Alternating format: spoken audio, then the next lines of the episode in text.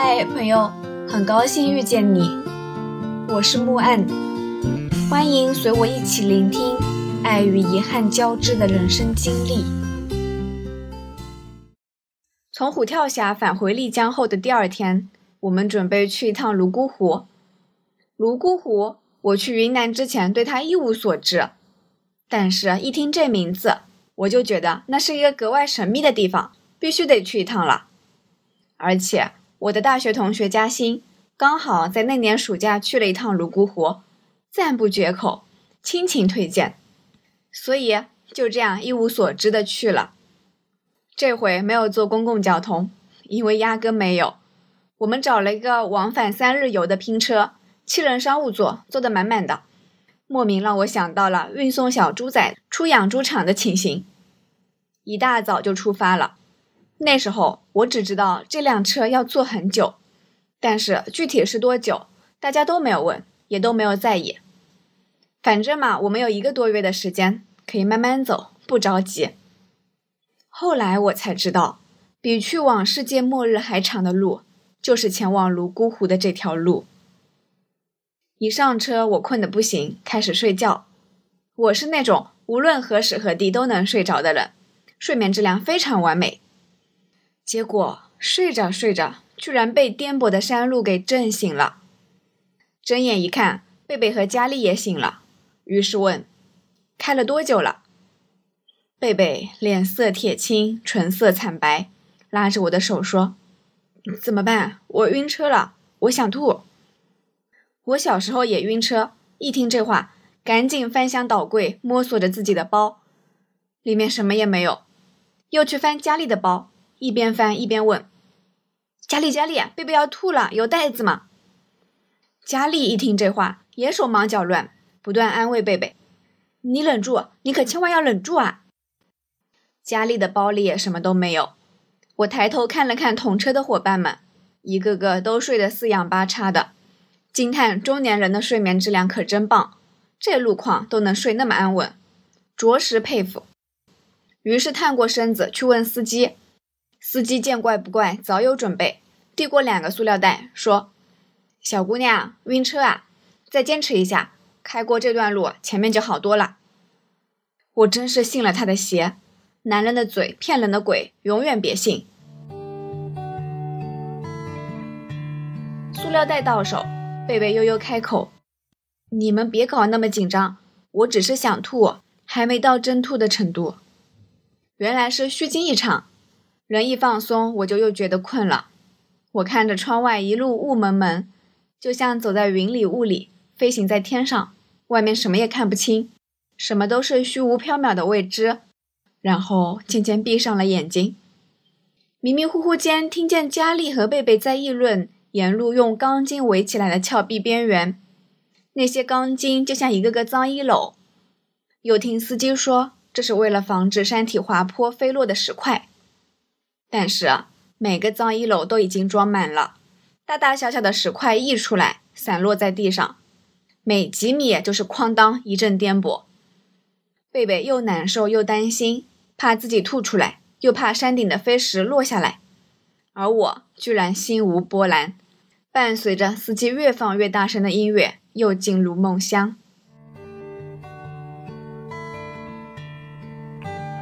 二次醒来的时候，车子停在路边，大家都下去透气了。我问：“开了多久了？”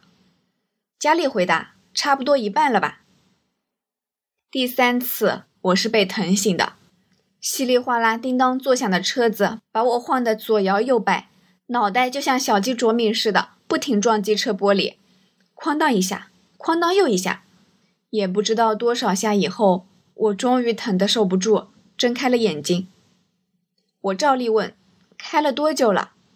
贝贝回答：“差不多一半了吧。”等一下，刚才停车的时候就说一半了，怎么现在还是一半呢？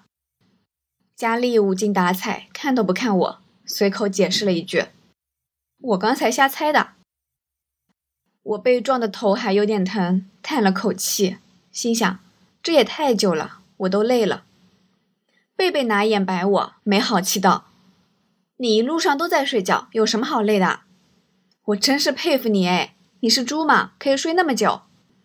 佳丽也附和道：“对啊，我们俩坐车啊，坐得死去活来的，就差晕厥呕吐了。一看你呼哧呼哧睡得正香。什么叫我睡得正香？这一路上睡得一点都不安稳，好吗？我的屁股有点痛，我的头也受伤了，我真的是有苦说不出呀。”车子继续往前开，才发觉佳丽和贝贝所言非虚啊。睡饱了的我非常清醒地感受到，我的车子一会儿冲上六七十度的斜坡，一会儿直冲向下，一会儿又猛打方向盘来个一百八十度的大转弯，坐得我双眼泛白，真想原地下车啊！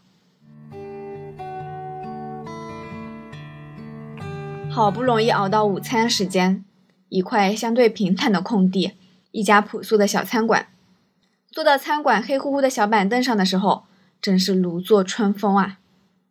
听见有同行的人问：“接下来还要开多久啊？”我想应该快了吧，顶多再遭一两个小时的罪就能到了吧。哪料餐馆老板接下来的话，真是如同五雷轰顶，一盆凉水兜头而下。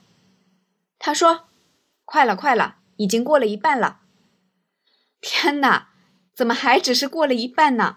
我都要怀疑人生了。追问道：“老板，我们都开了一上午了，才过一半吗？”回复：“这路起码八个小时，你跑不快的。”我这才知道，丽江到泸沽湖虽然路程只有两百多公里，却要跑八个多小时，期间要翻五座大山。最高的海拔有三千六百多米，还有一千多个急转弯，一百八十度的发卡弯也不在少数。贝贝问：“什么是发卡弯？”有人解释：“发卡弯嘛，顾名思义，就是像发卡一样，一条道路上的弯角程度几乎接近一百八十度。丽江去泸沽湖的这条山路上，发卡弯很多，方寸之地悬崖峭壁，猛然绕个半圈，继续往前开。”我一听，觉得秋名山什么的都落爆了，又想起我们经历过的那些危险路段，还有一个个的急刹车，方觉后怕，手臂上的汗毛都竖起来了。中午三个人都没有吃多少东西，我很疲惫，吃不下什么。贝贝整个人都处于半晕半恶心的状态，半死不活的，病病歪歪。症状最轻的是佳丽。虽说头晕恶心，但好歹休息了一下，恢复的还可以。待再次上车，相顾无言，心里默默流下两行泪水。下午的路况更差，陡坡越来越多，相连的急弯也越来越频繁。印象中，司机不断的踩刹车，又不断加速。我的整个脑袋嗡嗡的，胸腹腔内不断翻江倒海。一段不长的路程里。汽车要从山顶急速下降一千五百米海拔，一直到金沙江谷底，走金沙江大桥，越过金沙江，然后再往另一座山上爬。偏偏司机性格冲动，人胆大，上山过河急转弯，眼睛都不带眨一下的，其凶险程度不言而喻。要是不留神，方向盘没握紧，全车乘客不死也得脱层皮。我想和贝贝说说话，分散注意力，来缓解一下生理不适。只是贝贝他也实在是没有力气了，大概是坐过山车坐的难受，又胸闷又想吐，完全不和我搭话。戴上耳机，一头扎进了座位靠背里。我又去找佳丽，坐在车后座的乘客吐了，所以佳丽呢和那乘客换了座位，现在已经去了最后排。见我半转身，他也没有力气搭话。只是伸手拍了拍我的肩膀，示意我回头吧，他要休息了。我想去看看车上其他乘客的反应，他们大概也是连说话的力气都没了。车厢内异常安静，只是还有多久和能不能停车休息一会儿啊？这样的问题出现的频率越来越高。我一早上已经睡饱，下午再也睡不着，等待着，等待着。终于等到了停车上厕所，本想着能舒展舒展筋骨，呼吸呼吸新鲜空气，一下车，一股恶臭夹杂着尿骚味扑鼻而来，差点没把我熏翻在地。仔细一看，说是旱厕都有点抬举他了，只是用了几根粗劣的木板，在一块空地上搭了一个简易的盆，臭气熏天。无奈人有三急，我们几个人纷纷捏住鼻子往里冲，想速战速决。一件事越想快点干完，就越有人给你下绊子。只见一个中年妇女摆了张木凳子，端坐在路口处，一手拿着叠纸钞。一手指了指他隔壁木板上的几个大字：“一元每人每次。”那一年上厕所要收费这种事司空见惯，我从口袋里掏出三枚硬币递过去，只求他让我们快点进去吧。谁知他摆摆手，都没有拿正眼看我，悠悠开口：“硬币不收，只要纸钞。”天哪！我震惊之余又有一丝恼怒。怎么还硬币歧视了呢？纸币是钱，硬币就不是了吗？事实证明，在云贵川大西北，硬币真的都不受待见。一个月旅行下来，钱包里的钱都花的差不多了，唯独几枚硬币还好端端的躺在那儿。佳丽跟贝贝也没个好心情，只是生理上的疲惫让他们连抱怨的话都懒得说了，只叫我想办法解决，就又捏着鼻子往里冲了。那背影颇有英勇就义之感。再震惊也得顾眼前事，歧视不歧视什么的，离太远。身边的生理需求却是实打实的。无奈之下，只能向同车的乘客借钱，江湖救急。没想到有一天，我居然连上厕所的资格都没有，还得问陌生人借钱。关键是，居然还是这样一个屎啊尿啊堆满地的简陋旱厕。也不通自来水，洗手的地儿也没有。也不是没想过去远离人群的山林小角落里解决，卫生条件怕是比这个收费区域都要好得多呢。只是举目四望，悬崖峭壁、飞沙走石，实在是找不到一丝隐蔽的地方。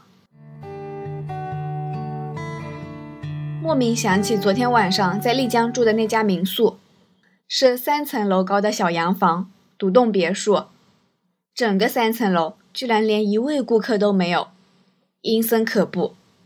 别墅的主人就住在一楼，是一个年轻男人，约莫三十来岁。一进门就见他在玩电脑游戏，笑起来的时候透露着诡谲气息。只是简单的和我们交代了一下入住事项，就又阴沉着脸自顾自玩游戏去了。这种诡异气氛很难不让人的思绪往不好的事情上想。那时候真的是一刻都不想多待了，幸好第二天一早就离开了。但此时此刻，我却无比想念那个阴森森的住处，起码有床睡，有正常的卫生间使用。继续上路，就这样不停的翻山越岭，生死八小时后，终于抵达目的地。人人脸色蜡黄，唯独汽车司机神采奕奕。下车以后。我似乎听见他在和朋友打电话，约出来喝酒，任谁看了都要称赞一声勇士。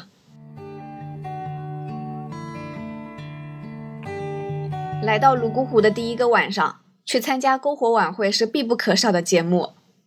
摩梭人在每逢盛大节日或者庆典的时候，都会举行锅庄舞的篝火晚会，而如今为了迎接游客，篝火晚会天天举行。盛装的男男女女们手牵手围成一大圈，绕着火堆载歌载舞。据说啊，他们会跳七十二种舞，真羡慕！我连一种都不会。蹦跶起来的时候总是同手同脚，怪难为情的。算了，谁都已经没有精力去纠正谁的舞蹈动作了。吃完长桌宴，跳完篝火舞会，回到客栈就倒头大睡。感谢收听，希望这个播客能陪你度过每一段孤独的旅程，彼此温暖，彼此治愈。希望来到这里的你可以放下一天的疲惫，尽享这人间好时节。也欢迎大家转发、订阅、赞赏、支持。我们下期见。